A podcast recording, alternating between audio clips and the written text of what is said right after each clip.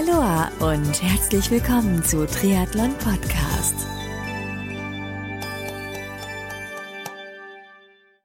Aloha und herzlich willkommen zu einer neuen Ausgabe von Triathlon Podcast. Ich bin Marco Sommer und Triathlon Podcast wird mit freundlicher Unterstützung von Wechselszene Sven Hintel GmbH und Precon Sports präsentiert. Das Team von Wechselszene organisiert Top-Sport-Events in Deutschland, zum Beispiel den Chiemsee Triathlon im Sommer oder die Chiemgau Team Trophy im Winter. Mehr Infos zu ihren Sportevents findest du auf ihrer Website wechselszene.com. Du kennst Precon Sports noch nicht? Dann wird's aber Zeit. Denn Precon Sports vereint namhafte Marken wie Kiwami im Bereich Triathlon, Lauf und Schwimmbekleidung, Meltonic im Bereich Sportnahrung und Getränke und weitere Marken unter einem Dach. Alle Infos und Links findest du unter preconsports.com. Mein heutiger Gast ist ein junger Duathlet aus Deutschland, der eine ziemlich aufregende Zeit hinter sich hat. Denn er konnte nach ziemlich großen Erfolgen, unter anderem einem Altersklassen-Weltmeistertitel bei der Duathlon-Langdistanz-WM beim Powerman in Zofingen, leider im letzten Jahr 2017 kein Rennen bestreiten, weil er aufgrund eines unverschuldeten Radunfalls Ende 2016 im letzten Jahr kein Zeitfahrer zur Verfügung hatte. Allerdings hat er die Lösung des Problems auf recht kreative und eindrucksvolle Weise via Crowdfunding geschafft. Wann und wie er zum Duathlon-Sport gekommen ist, welches Ereignis zu der Situation geführt hat, dass er in 2017 kein Rennen bestreiten konnte, wie genau er die Lösung seiner Situation angegangen ist, welche Crowdfunding-Plattform er gewählt hat und wie die Aktion letztendlich für ihn ausgegangen ist, darüber und einiges mehr spreche ich mit Simon Heuden in den nächsten Minuten in diesem Interview. Viel Spaß dabei!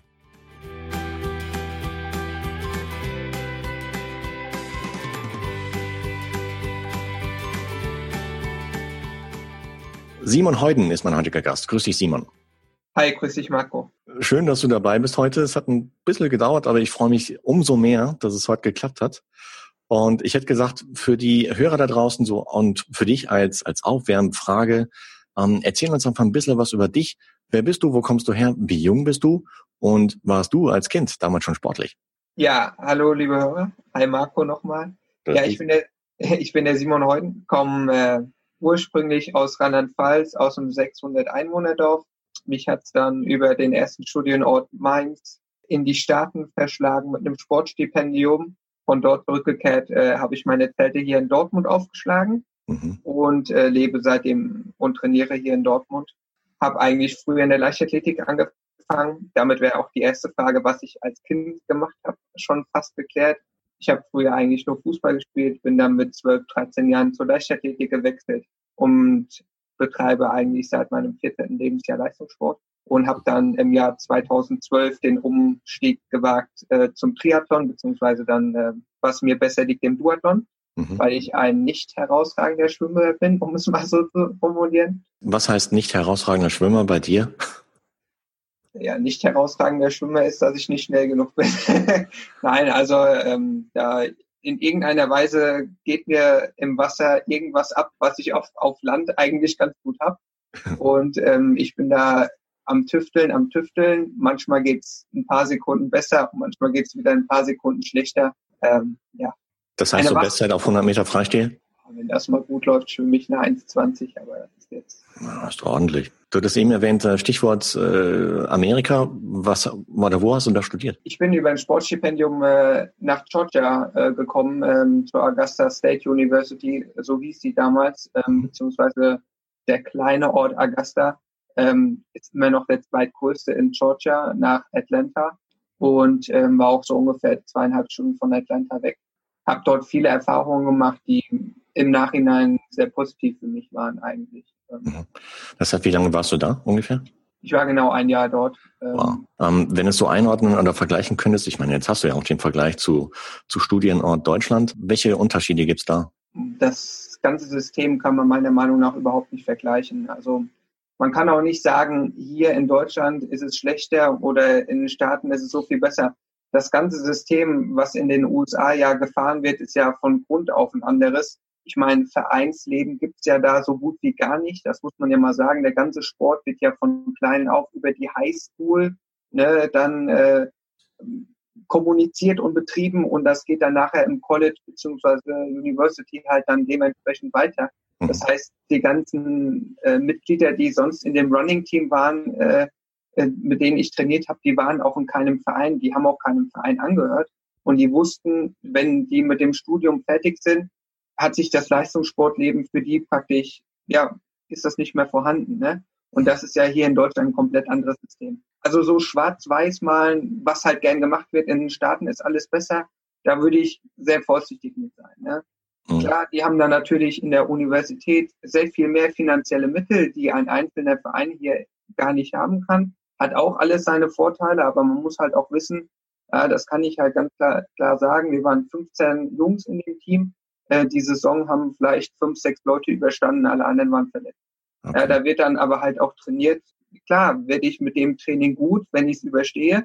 Wenn ich es nicht überstehe, dann sitze ich aber dann auch da drüben. Ne? Mhm. Und da wird dann halt auch keine Rücksicht genommen. Okay. Weil ich ja praktisch ein Angestellter der Universität bin. So habe ich es halt sehr oft empfunden. Wie gesagt, alles seine Vorteile, aber man muss auch immer die Nachteile schauen. Und wenn man es in Deutschland gut angeht, kann man sich, glaube ich, auch nicht so beschweren. Ich frage deswegen, weil ehemalige Gäste vom Triathlon Podcast, zum Beispiel Jan Wolfgarten, halt auch eine Zeit lang dort in Amerika waren. Ich glaube, der war in Florida. Und ähm, der war schwer begeistert halt von dem amerikanischen System, in dem Fall im, im Sektor Schwimmen. Also Schwimmen kann ich halt jetzt nicht sagen, kann es halt jetzt nur von der für die Leichtathletik-Warte sagen, klar, ne? Mhm. Die Möglichkeiten, die man dort bekommt, sind halt schwer in Deutschland äh, sich zu holen, aber es hat, wie gesagt, muss da immer sehr vorsichtig auch ein bisschen differenzieren. Also, ja, ich bin darüber gegangen mit sehr viel, mit sehr viel, ähm, ja, positiven Vibes, würde ich so mal sagen, ne? Mhm. Und wenn ich halt dann trainingsspezifisch nachher mal hinter die Teile, hinter, hinter das Training geschaut habe, ne, dann ist mir klar, wieso man da gut wird. Ne, bei dem Trainingsumfang, was halt dort gelaufen wurde und mit, bei diesen Trainingsmaßnahmen ähm, kann man eventuell die Leistung auch in Deutschland vollbringen, wenn man genau das Training, was dort gefahren wird, hier in Deutschland praktiziert. Das wird ja teilweise gar nicht gemacht. Kommen wir mal auf, den, auf deinen Hauptsport, den du jetzt immer noch betreibst, und zwar Duathlon. Wann hast du zum allerersten Mal bei einem Duathlon teilgenommen? Oh, ich habe schon mal bei einem Cross-Duathlon mit 15, 16 Jahren teilgenommen. Bei mhm. mir in der Heimat, damals noch in Rheinland-Pfalz. Also ich bin schon immer Rad gefahren. Komme auch aus einer sehr sportlichen Familie und habe auch schon mit sechs, sieben Jahren mein eigenes Mountainbike gehabt und bin dann da mit meinen Eltern mitgefahren und wir waren auch oft in den Alpen unterwegs und sind da auch auf Gebirgsalmen gefahren. Von daher war das jetzt nichts Neues für mich, das Radfahren und ich wusste schon so, als ich so mit 16 den ersten Cross-Duathlon gemacht habe, das lief sehr anständig und da war mir schon bewusst, na gut, wenn du da ein bisschen trainierst, das könnte was werden. Aber wie, wie kam es dazu? Hat dich, haben dich deine Eltern draufgebracht, hey Simon, hier ist ein Wettkampf, der könnte vielleicht deine Stärken im Laufen und deine, deine Stärken im Radfahren halt mir recht gut zur Geltung bringen? Oder wie, wie war das? Ja, nee, einfach, also der Radsport, ich bin Radsportfan ne, an mhm. sich. Also ich schaue auch Tour de Force und alles Mögliche, da versuche ich, dass mir keine Etappe entgeht und fahre halt deswegen auch relativ gern Fahrrad. Bin ich eigentlich relativ selbst drauf gekommen, habe ich gesagt, Mensch, hey, ne, laufen, okay, das geht ganz gut, aber Radfahren macht dir halt auch sehr viel Spaß. Dann okay. versuch doch einfach die zwei Sportarten zu kombinieren. Ja, ja und dann gab es natürlich Duathlon, ne? Also, okay. okay. Und welche Erfahrungen hast du so beim deinem allerersten Duathlon gesammelt? Boah, war hart. also, wenn man so nur vom Laufen kam, Mhm. Äh, hat mir der zweite Part, also der Abschlusspart laufen, sehr, sehr wehgetan, wenn man das nicht trainiert, mit dem bisschen Umsteigen vom Radfahren kommen und dann mit den dicken Beinen erstmal anfangen zu laufen. Klar. Ja, da habe ich äh, bis heute ja, Gedanken dran und äh, war das ist nicht so ohne. Das heißt, du hast dich ein bisschen gezielt darauf vorbereitet oder einfach mal so, hey, just for fun, mal gucken, wie es läuft? Nee, mit 15, 16 bin ich da einfach hingefahren mit dem Mountainbike okay. auf den Cross-Duathlon und habe einfach mal geschaut, ja, just for fun, wie es läuft. Und, cool. Und wie ging es danach weiter für dich im Sport? Ja, danach habe ich ja erstmal noch weiter mit, mit Leichtathletik gemacht, weil ich mich unbedingt im Laufen verbessern wollte und das hat dann aus, ich bin halt nicht so ganz äh, frei von äh, Verletzungssorgen und ähm, die Leichtathletik an sich ist halt sehr belastend, vor allen Dingen so Mittel- und Langstreckenlauf und dann habe ich mich halt immer wieder verletzt. Immer dann, wenn man ganz gut in Schuss war, kommen ja die Verletzungen. Und irgendwann habe ich gesagt, so, irgendwie mit den Knochen, das wird nichts. So, ne, alle drei, vier Monate irgendeine Verletzung, wo du wieder zwei Monate oder, eine, oder vier Wochen pausieren musst. Und dann habe ich mir überlegt, na gut, Radfahren ist ja relativ gelenkschonend, außer man stürzt. Und ähm, ja, habe ich mir gedacht, komm, 2012 bist du in so einer Phase, kommst du aus den Staaten zurück, bist dich sowieso ein bisschen neu am Orientieren, jetzt packst du es einfach an und ja, hat ja ganz gut geklappt dann letztendlich. Stark. Ich habe gesehen, wie du, du warst dann auch ja, recht schnell halt äh, etwas längere Distanzen ausprobiert im Duathlon-Bereich. Ähm, wie wie kam es dazu? Eigentlich die, die wirklich erste längere Duathlon-Distanz habe ich 2015 gemacht. Ich war ja dann äh, hier im, im Triathlon-Verein tätig und wollte eigentlich auch im Triathlon äh, durchstarten. Also ich starte auch bei Triathlon. Und aber irgendwie in der Saison 2015, ah, es lief nicht so. Ne? Ich hatte bei keinem Rennen so das Gefühl gehabt, dass ich so von der Leistung her dort war, wo ich A hin möchte und was ich mir auch zugetraut hätte. Und aus einem aus einer Frustsituation raus habe ich mir gedacht, so, ich kannte den Powerman Zofingen, der stand schon länger bei mir relativ weit oben in den, auf der äh, To-Do-Liste und ähm, habe ich mir gedacht, im Juni, Juli 2015, so, du meldest dich jetzt einfach für den Powerman an, die Saison war bis jetzt sowieso bescheiden, jetzt probierst du einfach mal was aus. Aber wohlgemerkt, das ist die Duathlon-Weltmeisterschaft, gell? Ja, genau. Ja. Kann man sich da einfach so anmelden oder muss man sich da im Vorfeld qualifizieren? Äh, mh, es gibt die Qualifikationsstandards äh, von der DTU, auch für die Altersklassenathleten. Ähm, du musst da, glaube ich, ähm, im Duathlon Plätze eins bis dreimal im Vorjahr bei den, bei den deutschen Meisterschaften, glaube ich, belegt haben. Ja. Ähm, und 2014 ähm, war ich halt deutscher Meister schon mal in der Altersklasse auf der Kurzdistanz äh, beim Duathlon und cool. ähm, das Qualifikationskriterium hat dann Gott sei Dank auch erreicht, dass sie mich äh, dann beim Powerman in Zofingen starten gelassen haben für Deutschland. Stark. Und ähm, kann man mal zurück, nochmal ganz kurz, 2014, deutscher Meister in deiner Altersklasse. Hm, hast du ein Stück weit damit gerechnet damals? Hm, ganz ehrlich gesagt, also mit einer deutschen Meisterschaft, glaube ich, kann man nie rechnen, mhm. weil dafür haben wir in Deutschland einfach zu viel Klasse und auch zu viel Quantität, als dass man davon ausgehen kann, dass man irgendwo an den Start geht und äh, hat, hat, einen, hat einen deutschen Meistertitel sicher. Ja. Äh, zumal nicht in der Altersklasse 25 und 30. Aber als ich dort damals hingefahren bin, war mir sehr wohl klar, dass ich in der sehr guten Verfassung war. Wie fühlt sich das an, wenn man ein deutscher Meister wird? Kann man lassen, das Gefühl. das heißt, man, man fliegt dann ein bisschen so auf der Welle oder wie ist das? Ja, also ich, äh, genau. Ähm, ja, also es ist immer so, wenn ich ins Ziel laufe und einen ganz guten Wettkampf gemacht habe, bin ich erstmal in so einem High-Modus. Mhm. Ähm, weil ähm, das mit den deutschen Meistertiteln und auch so diese ganzen Erfolge, das habe ich erst viel, viel später realisiert. Meistens dann, wenn es vielleicht etwas ruhiger wird, oder wenn man mal eine richtig schlechte Phase hat im Training oder verletzt ist oder krank ist äh, und man da ein bisschen drüber nachdenkt. Und ähm, ansonsten, so im ersten Moment realisiere ich das Ganze nicht. Dauert immer so eine Zeit lang. Ich war einfach erstmal froh, dass ich einen guten Wettkampf gemacht habe. Klar, ne? natürlich auf dem Podium zu stehen, ist natürlich immer ein. Jetzt kommen wir mal ins 2015 rein und zwar zum Powerman in Zofingen. Ähm, wie, wie kann man sich das vorstellen? Wie ist so die Strecke dort und welche, über welche Distanzen reden wir da?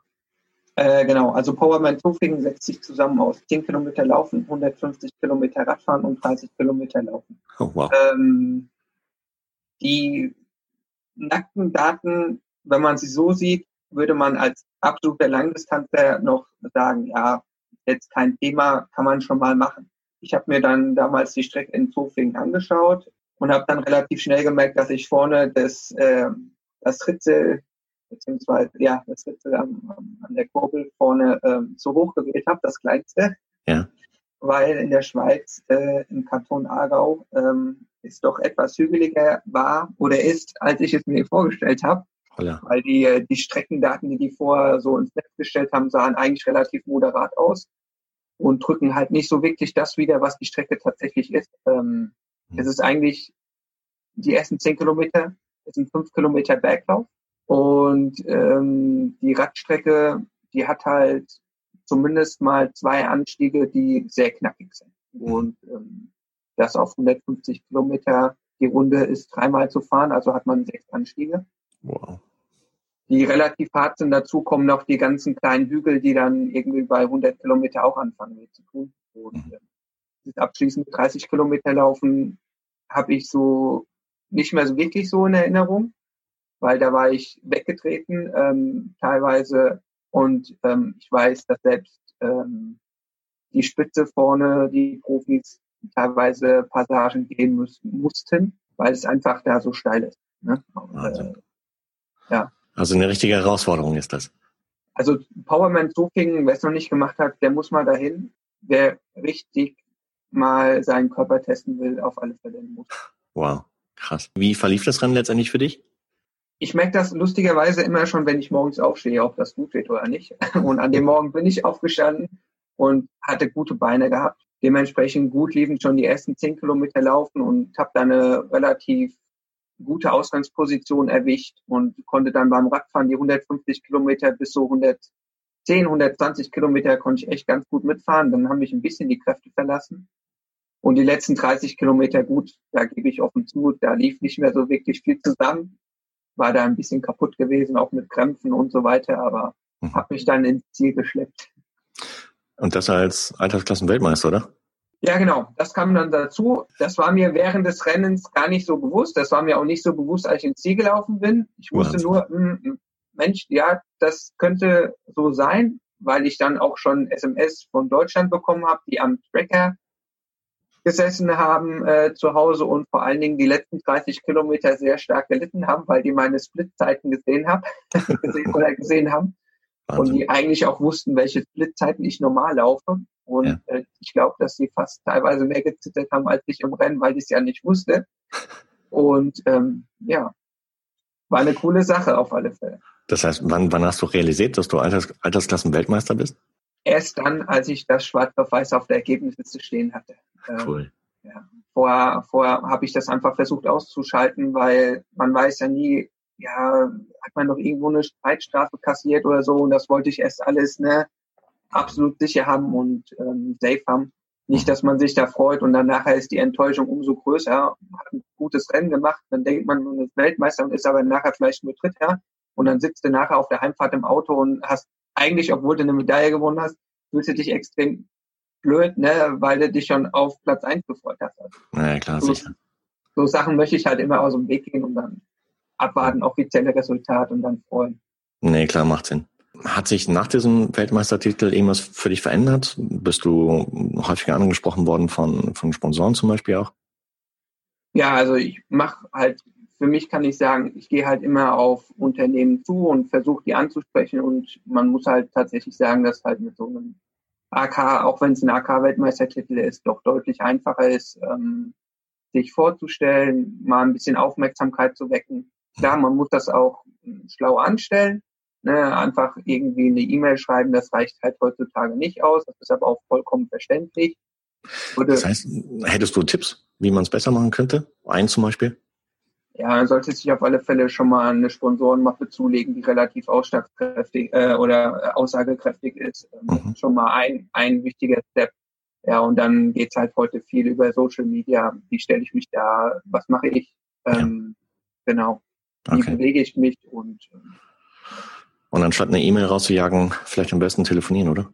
Ja, ich versuche eigentlich relativ beides. Ne? Mhm. Noch, noch, noch besser ist natürlich immer der persönliche Kontakt, mhm. ähm, aber ist halt schwer herzustellen. Klasse. Ähm, ich sag mal so, um, um deutscher Meister zu werden, um Alltagsklassen Weltmeister zu werden, wie viel Training ist dafür erforderlich? Wie, wie, viele, wie viel Zeit hast du da im Vorfeld investiert? Ähm, gar nicht mal so viel. Auf die Duathlon-Weltmeisterschaften waren das, wenn ich, wenn ich jetzt mal auf die Woche das hochrechne, im Durchschnitt zwischen ähm, 14 und 16, 17 Stunden, da kommt man vielleicht mal auf 15, 16 Stunden im Durchschnitt über fünf, sechs Wochen. Wow. Also das hält sich jetzt noch im, im, im Grenzen. Mhm. Ähm, muss aber halt dazu sagen, wegen meiner Verletzungsanfälligkeit und so gehen wir da mit den, mit den Intensitäten und auch mit der Quantität schon nicht so aggressiv um, um das, okay. das trainingswissenschaftlich vorsichtig zu finden. Okay. Das hat sich also raus, du trainierst dich nicht selbst, sondern du hast einen Trainer. Ja, ganz genau. Ja. Mhm. Ähm, das ist auch extrem wichtig. Ähm, ich gebe zwar selbst sehr viele Trainings hier im Raum Dortmund, ähm, bin auch Trainer von dem einen oder anderen Running-Team hier und habe auch selbst Laufkurse und so. Ja. Aber sich selbst zu trainieren, finde ich eine extrem schwierige Angelegenheit und ähm, da braucht man einfach einen Blick vom neutralen Beobachter, der einem da ein bisschen leitet und ja, Nach dem AK-Weltmeistertitel 2015, wie ging es danach weiter bei dir?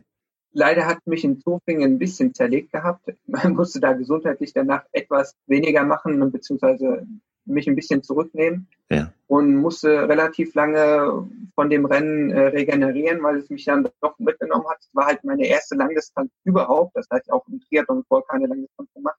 Dementsprechend war mein Körper jetzt auf die Belastung natürlich nicht so hundertprozentig eingestellt, weil ich halt vorher Richtung Kurzdistanz auch trainiert hatte.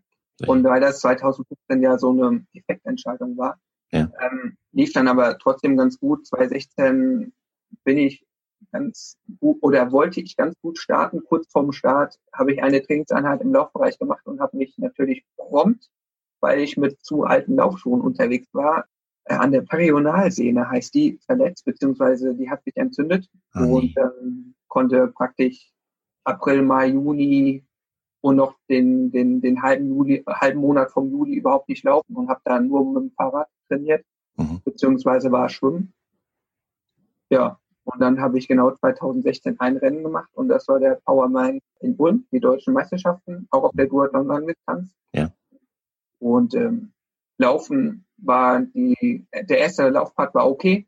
Der Radpart war herausragend. So ein gutes Radfahren habe ich, glaube ich, noch nie abgeliefert. Stark. Und der letzte Laufpart war dann aufgrund der fehlenden Laufkilometer mehr als C. Mhm. Aber platzierungsmäßig konntest du deinen Titel jetzt von 2014, ähm, konntest du es wiederholen? Ja, genau, war eigentlich sogar noch ein bisschen besser, mm, weil ähm, ich dort ähm, kein Altersklassenathlet vor mir war, so dass ich halt praktisch, äh, wie soll man das nennen, deutscher Meister aller Altersklassen geworden bin und war doch auch da im Gesamteinlauf auf Platz 7. Powerman ist immer ein internationales äh, Starterfeld mhm. und da waren noch ein paar starke Belgier, Dänen, Dänen und so weiter dabei und ähm, war eigentlich top vom Rennen her. Klar, wenn, wenn ich hinten raus noch besser gelaufen wäre, wäre es noch besser gewesen, weil ich auf Platz zwei im Gesamteinlauf zum Laufen gewechselt bin, weil ich halt so stark Kraft gefahren bin an dem Tag. Irre. Aber im Laufen ging es halt nicht. Wahnsinn, Wahnsinn, Wahnsinn. Hat sich immer mal dir die Überlegung gestellt, vielleicht von Amateur zu Profi zu wechseln? Ja, die Überlegung hat sich nicht nur einmal gestellt. Ich mhm. wurde auch schon mehrmals darauf angesprochen. Und ähm, da ich aber eigentlich noch ein offenes Studium habe, das ich immer noch versuche abzuschließen, ähm, ja. beziehungsweise mir da im in Anführungszeichen nur noch zwei Staatsexamen fehlen, wollte ich mich eigentlich äh, auf das Studium konzentrieren und das abschließen. Vor allen Dingen dann im Jahr 2016 und im Jahr 2017. Deswegen habe ich das mit dem Profi immer ein bisschen hinten ange angestellt. Okay. Was studierst du?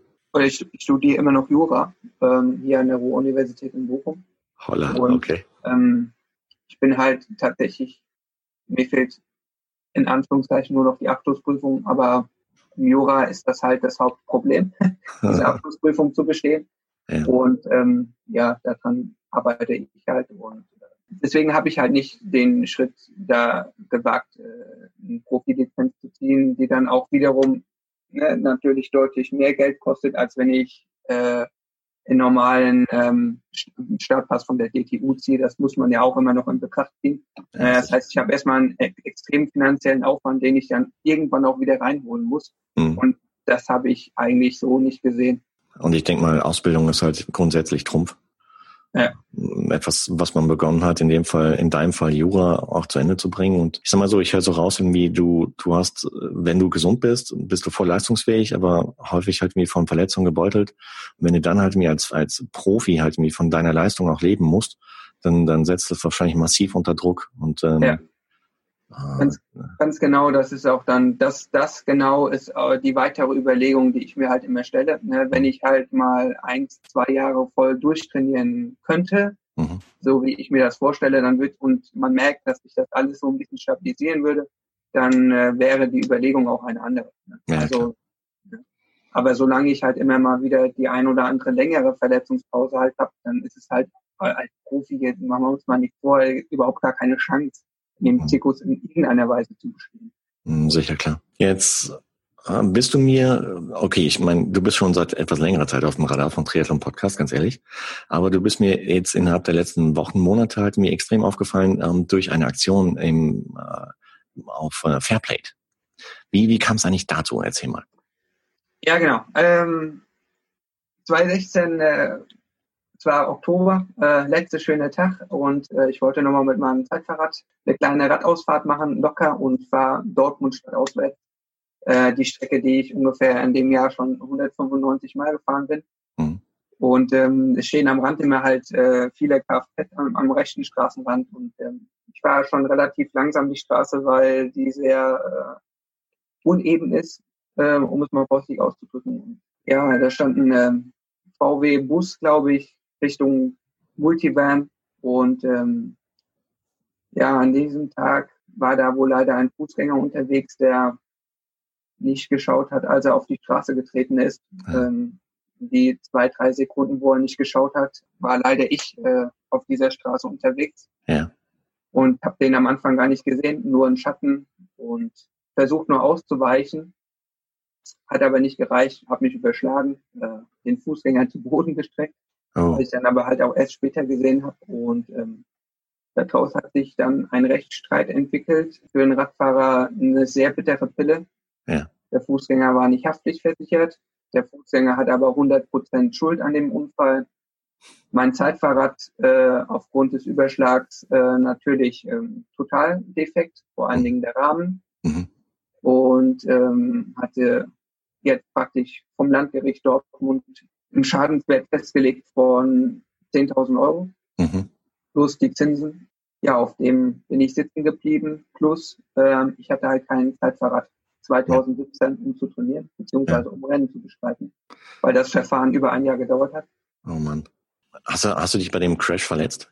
Ja, wir wurden beide ins Krankenhaus abtransportiert. Bei mir war es, glaube ich, erstmal der Schockzustand, weil ich nicht wusste, was mich da jetzt vom Fahrrad geholt hat im MS-Moment. Und ähm, ja, ich hatte einen kleinen Einriss oben im Schultermuskel, ähm, Muskelfaserriss. Das war aber alles kein Thema. Das ist innerhalb von vier, fünf, sechs Wochen ausgehalten gewesen. Mhm. Und dem Fußgänger, wie ging es dem? Fußgänger war ein paar Tage im Krankenhaus. Ähm, soweit ich das jetzt bei dem Prozess äh, sehen konnte, geht es dem auch äh, gut. Okay. Puh, hat natürlich dann zum Effekt, dass du halt keine Zeitfahrmaschine hattest für Saison 2017. Ja, genau. Also keine Zeitfahrmaschine und extrem viel Stress, ne? weil das belastet dann einen doch als Sportler schon gehörig. Ja, einmal der Unfall, das schon muss schon nicht sein. Äh, dann ärgert man sich natürlich, wieso hat er keine Haftpflichtversicherung? Das ist schon der zweite, wo man das eigentlich in Deutschland schon davon ausgehen kann, dass jeder sich das leisten kann. Normalerweise ja. Und ähm, weil dann wäre die Sache relativ schnell geregelt gewesen. Ich wäre für 2017 auf dem Rad gesessen. Dann mhm. natürlich mache ich mir natürlich Gedanken, okay, ich habe Sponsoren oder keine Sponsoren, ich habe Partner, ne, die möchte ich präsentieren. Mhm. So, dann habe ich denen alle geschrieben, hier das und das passiert. Bei 17 mit Rennen wird schwierig. Das mhm. wusste ich schon im Vorfeld, als ich gehört habe, dass er keine Haftpflichtversicherung hat. Äh, dann mussten wir klagen. Das ist alles, natürlich bin ich Jurastudent, ne? natürlich habe ich mich dann auch in den Fall dementsprechend reingeknickt, habe natürlich, damit ich auch daraus was lerne, viel versucht selbst auch zu machen und äh, zu argumentieren äh, und den Fall aufzubereiten. Und es war halt, sind halt aber einfach so ein Prozess gewesen, wo ich einfach nicht verstehe, wenn ein Unfallverursacher in dem Fall so wenig Aussicht hat auf Erfolg, mhm. dass dort bis auf die letzte Millisekunde, bis aufs Blut, da irgendwas versucht wird auszufechten, mhm. ähm, wo von Anfang an keinerlei Aussichtschancen bestehen und dass ähm, letztendlich äh, die Staatskasse derart belastet, so wie meine Rechtsschutzversicherung, die jetzt auf einem Haufen Geld sitzen bleibt, äh, weil jetzt kommt nämlich dazu, der äh, Fußgänger ist mittellos. Das heißt, er hat, hat eine Rente, die unter dem Pfändungsfreibetrag liegt. Das heißt, ich krieg von dem null Cent wieder. Meine Rechtsschutzversicherung kriegt von dem null Cent wieder. Meine Krankenversicherung, die mir den äh, Krankenhausaufenthalt ja finanziert hat, bekommt null Cent wieder. So, und wenn man dann in dieser Position noch ein Gericht, äh, noch, noch ein Verfahren vom, vom Landgericht über fast ein Jahr oder ein Dreivierteljahr hinziehen lässt, es ist für mich einfach unverständlich. Das heißt, Saison 2017 war nichts dann, oder? Genau. Mhm. 2017 war Zero. Ähm, Jetzt habe ich eben genannt, äh, Stichwort Fair Plate. Wann und wie bist du dann auf die Idee gekommen, eine Aktion zu machen über Fair Plate? Also das nach, nach, dem, nach der ersten Gerichtsverhandlung habe ich mir schon gedacht, naja gut, das wird sehr schwierig, da in relativ kurzer Zeit an die Summe zu kommen, um das Rad zu reparieren bzw. zu ersetzen. Ja. Und ähm, als ich dann äh, im September 2017 gehört habe, dass äh, der Unfallverursacher nach äh, der ersten Gerichtsverhandlung sich äh, in sein Heimatland abgesetzt hat und nicht mehr in Deutschland befindet, war mir relativ klar, war mir relativ klar, dass ich nie wieder einen Cent sehen werde. Das heißt, ich habe mir überlegt, wie kommst du möglichst schnell an die Summe, um das Rad noch für die Saison 2018 vorzubereiten und ähm, zu finanzieren. Ja, jetzt kann man sagen, ja, der könnte ja auch arbeiten gehen. Ja, ja. A, tue ich das, um halt auch meinen Lebensunterhalt zu finanzieren.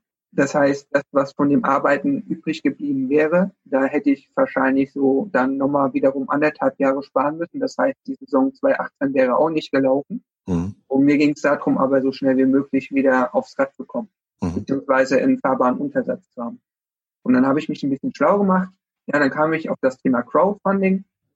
Und dann bin ich relativ schnell auf Fairplay gestoßen, was, glaube ich, die größte Sportlerseite, äh, was Crowdfunding angeht, äh, hier in Deutschland äh, darstellt. Ja. Und dann habe ich angefangen, mich im Anfang Oktober, Mitte Oktober intensivst mit dem Thema auseinanderzusetzen. Also wie sind die anderen Projekte aufgebaut? Was haben andere Sportler getan? Mhm. die erfolgreich waren, die, welche Summen sind da zusammengekommen, ne? Ja, ähm, und ähm, gibt ja auch einige Triathleten oder Triathletinnen, die auch ähm, ihr Hawaii-Start so finanziert haben. Das habe ich mir alles angeschaut mhm. und habe dann ähm, versucht, die Story, also was mir halt letztendlich konkret passiert ist mit dem Unfall, mit der mit dem Fußgänger, der mittellos und keine Haftpflichtversicherung ist, halt so in das, in das Projekt reinzug, in Anführungszeichen quetschen, dass halt ein Schuh draus wird. Als zweiten Schritt habe ich mir überlegt, ich bin jetzt keiner, auch wenn ich zum Beispiel nach Partner so, ich gehe nicht auf ein Unternehmen zu und sage dem, ich brauche 1000 Euro.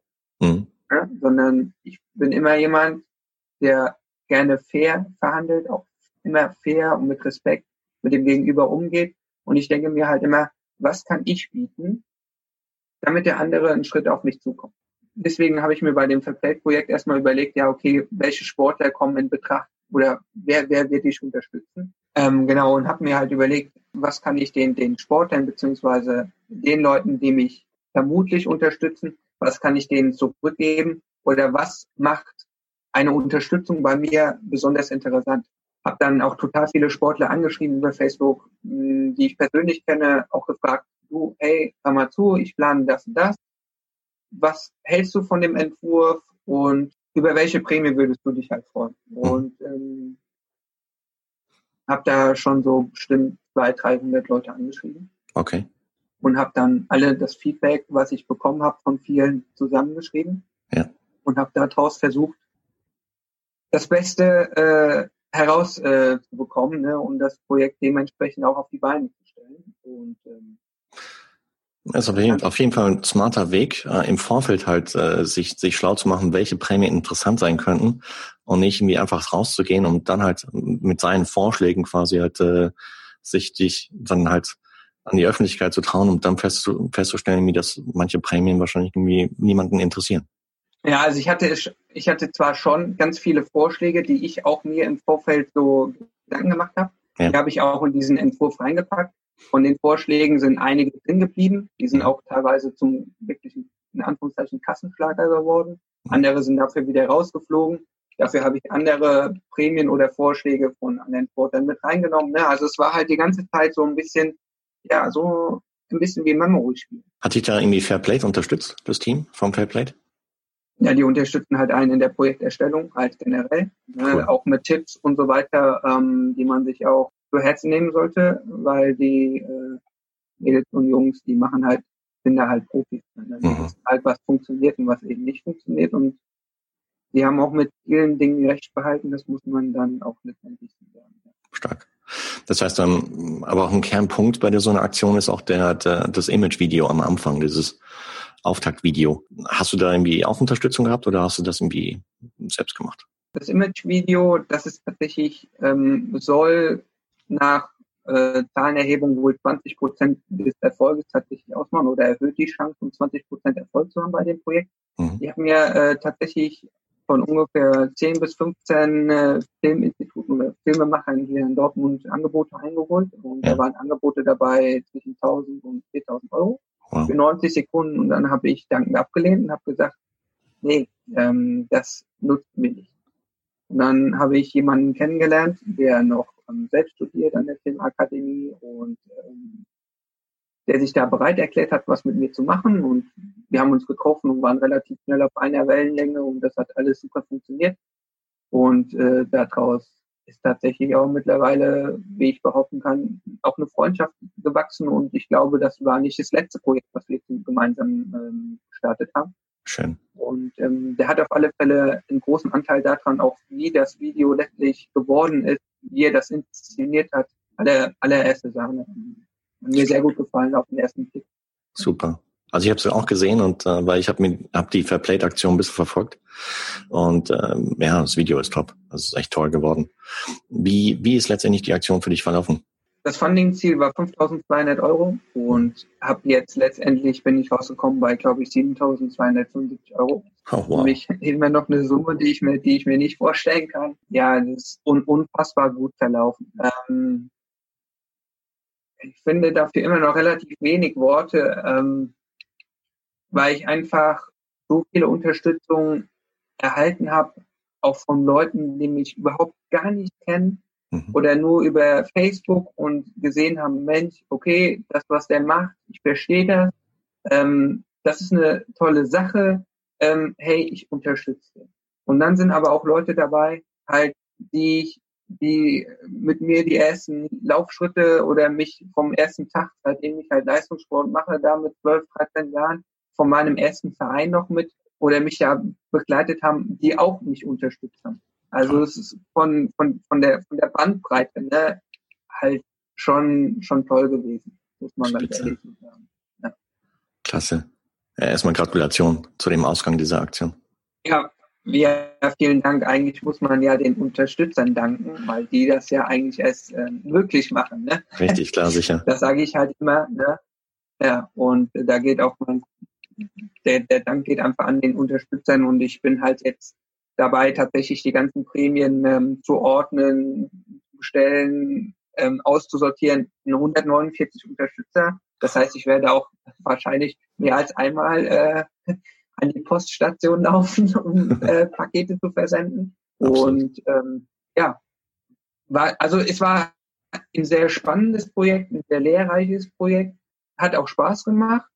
Aber man muss sich halt auch im Klaren sein, das ist kein Selbstläufer. Sowas. Da mhm. muss man schon viel Zeit investieren, auch im Vorfeld und auch während das Projekt läuft. Ich habe das mal so überschlagen. Ich habe über 1000 Nachrichten geschrieben. Ob oh, das wow. im Social, Social Media Bereich ist, ob das Instagram, ob das Facebook, ob das immer noch der direkte Weg über E-Mail ist oder ob das sogar über WhatsApp gewesen ist, ähm, um einfach das Wichtige bei diesen Projekten ist, man muss diese spreaden. Ne? Man muss halt diese Pakete am besten zum Stadtgespräch machen. Klar, sicher. Braucht man natürlich auch ein bisschen Presseunterstützung, das ist klar. Mhm. Aber man braucht auch diese, diese Multiplikatoren, sage ich mal, ne? die das Projekt teilen, die das weiterverbreiten, die darüber erzählen. Und dann wird halt der ein oder andere wiederum auf das Projekt aufmerksam, der schaut rein und sagt, oh Mann, cool, die Socken wollte ich schon immer haben. Jetzt hat er da einen knaller Preis drin jetzt bestelle ich mir bei ihm die Socken. Ja. ja? Die Unterstützung bekomme ich, ich habe aber in irgendeiner Weise die Socken halt besorgt. Ne? Ja, ja, sicher. Super Aktion. Um, ähm, das, das Geld, welches du eben genannt hast, ist es schon investiert? Äh, ich war tatsächlich gestern beim Radhändler und wir haben das Rad bestellt, beziehungsweise ich habe Radtour eingeleitet. Also ja, das war das war jetzt so die erste Maßnahme, die ich äh, vollbracht habe. Man muss halt immer schauen, ne, dass das Rad schon bis sagen wir mal Anfang Mai wieder äh, fahrbereit ist. Ja. Dann kommt ja noch Bike-Fitting dazu und so weiter. Das Ding muss wieder neu eingestellt werden. Mhm. ja. Okay, und das, äh, das Ziel war ja, A, ein neues Bike zu bekommen für ein weiteres Ziel, welches du dir gesteckt hast für genau. Saison 2018. Auf alle Fälle würde ich ganz gerne wieder beim Powerman Zofingen starten. Mhm. Und zwar dieses Jahr, weil dieses Jahr ist ein bisschen was Besonderes, äh, ist nämlich Jubiläum. Ich glaube 25 Jahre Powerman Zofingen und ähm, da würde ich schon ganz gerne dabei sein. Toll. Welche weiteren Rennen stehen in der Saison 2018 an? Ich habe ehrlich gesagt, weil die Frage schon häufiger gekommen ist, noch nichts geplant gehabt, mhm. weil ich ja erstmal an vorderster Stelle stand für mich immer das Projekt. Sicher. Das Projekt so abzuschließen, dass ich die finanziellen Mittel habe, um das Rad zu bestellen. Klar. Das erste ist jetzt vollbracht und jetzt kann ich mich halt daran geben, wie baut man die Saison auf. Mhm. Und ähm, kann man sich über alles weitere Gedanken machen. Jetzt ist erstmal der, die größte Sorge ist eigentlich jetzt erstmal gebannt. Mhm. Und dann lässt sich jetzt auf einmal schon mal wieder wesentlich einfacher leben. Absolut, ja. ja. Dann bin ich mal gespannt, wie die Saison 2018 für dich verläuft. Also du bleibst weiterhin auf dem Radar und ähm, wir werden deinen Weg verfolgen. Und äh, ich freue mich, ja, vielleicht auf ein Follow-up in, in der nahen Zukunft, um mal zu hören, wie so dann am Ende 2018 so die Saison dann wirklich für dich verlaufen ist. Ja, sehr gerne. Würde mich auch freuen, wenn die Saison 2018 gut verlaufen wird. Wird natürlich jetzt auch für mich eine Überraschungsbox, weil 2017 gar keine Rennen gemacht. Das heißt, ja. das letzte Rennen war aus Anfang August 2016. Ja. Das heißt, das wird, das wird mir vollkommen klar, das wird kein einfacher Einstieg. Ne? Sicher. Nicht, dass wir uns falsch verstehen. Ich habe natürlich immer trainiert, ne? aber Sicher. Training und Wettkampf sind halt für mich immer zwei Paar Schuhe. Mhm. Und Wettkampfwerte muss natürlich jetzt erstmal wieder äh, auch trainiert werden. Hm. Ja, sicher, klar. Ja, also ich drücke dir die Daumen, dass du alle Ziele dieser Saison 2018 erreichst, die du dir gesteckt hast. Und äh, drück dir auch die, die Daumen, dass es mit dem Jurastudium, mit dem Finish klappt. Ja, super, vielen Dank. Ja, das wäre auch, das wäre auch hast, hast du schon einen wann, wann du die finalen, wann du die Abschlussprüfung machen möchtest? Aufgrund der Tatsache, dass ich im Moment ähm, noch einen Laufkurs mit einem Unternehmen am Aufbauen bin, ähm, werde ich das wahrscheinlich Richtung Winter 2018 schieben. Ähm, okay und den Sommer jetzt erstmal so noch ein bisschen ähm, aufbauen, aus, ausklingen lassen. Und mhm. ähm, ja, wenn das, wenn das alles wieder so normalen Bahnen läuft, weil da muss ich schon ganz ehrlich sagen, die letzten anderthalb Jahre lief mein Leben nicht in Bahnen ähm, und vor allen Dingen nicht in planbaren Bahnen. Aber jetzt, glaube ich, haben wir wieder einen positiven Fuß befasst und ähm, kann man auch solche Dinge dann auch wieder angehen. Ja, dann, dann gehst du mit einem ganz anderen Mindset auch an das Studium. Noch. Ja, genau. Ja, dann hast du halt ein Problem weniger, was im Hinterkopf rumschwirrt. Und ähm, Jura ist jetzt nicht ganz einfach zu lernen. Da sollte man einen freien Kopf für haben. Und, Absolut. Ähm, ja. Simon, hey, dann sind wir am Ende des Interviews angekommen. Dann bedanke ich mich ganz, ganz herzlich für die Zeit, die du dir heute genommen hast. Und wie eben schon erwähnt, ich drücke dir die Daumen für die Saison 2018 und darüber hinaus, auf dass du gesund bleibst, verletzungsfrei äh, unfallfrei, ja. Ja, absolut das Wichtigste. Genau. Absolut. Und ähm, dass du darauf basierend dann deine Ziele erreichst. Ja, danke Marco. Ähm, danke für das Interviewangebot, habe ich sehr gerne angenommen. Hat gerne. mir richtig viel Freude bereitet. Wer zuhört und mich unterstützt hat bei meinem Projekt, herzlichen Dank für die Unterstützung. Und jeder, der jetzt mal ein Hashtag Support Simon 2018 Team ist, wird ähm, über mich beziehungsweise über meinen weiteren Weg per E-Mail etc. auf dem aktuellen Stand gehalten. Okay. Und ich habe gesehen, du hast noch eine Website. Wie heißt die? Genau, meine Website www.holden.de slash Simon. Super. Verlinken wir alles in die Show Notes und genau. die Hörer da draußen vom Triathlon Podcast. Dann habt ihr die Möglichkeit, dem Simon zu folgen, ihn ja, anzufeuern bei seinen Zielen, beim Empowerment Sofing zu verfolgen etc. Super. Also, habt eine gute Zeit. Jo, danke Marco. Ciao, ciao. Der erfolgreiche Duathlet Simon Heuden aus Deutschland war mein heutiger Gast. Wenn du mehr über Simon erfahren möchtest, dann besuche seine Website heuden.de und folge ihm auf Social Media Kanälen wie Facebook etc. Und wenn du mehr über Fairplay, die von Simon gewählte Crowdfunding-Plattform erfahren magst, dann besuch die Website fairplate.org. Alle Infos bzw. Links findest du auch in den Show Notes zu diesem Interview. Dieses Interview wurde dir mit freundlicher Unterstützung von Precon Sports und Wechselszene Sven Hindel GmbH präsentiert. Wenn du mehr über Precon Sports und seine Marken, zum Beispiel Kiwami, Meltonic und einige andere erfahren möchtest, dann geh auf die Website preconsports.com und wenn du mehr über Wechselszene und ihre Events erfahren möchtest, dann besuch die Website wechselszene.com. Hat dir das Interview mit Simon gefallen? Wenn ja, dann freue ich mich riesig über eine ehrliche Bewertung des Podcasts auf iTunes. So, und zu guter Letzt freue ich mich auch, wenn du bei der nächsten Ausgabe von Triathlon Podcast wieder mit dabei bist. Also, bis dahin, bleib sportlich. Dein Marco.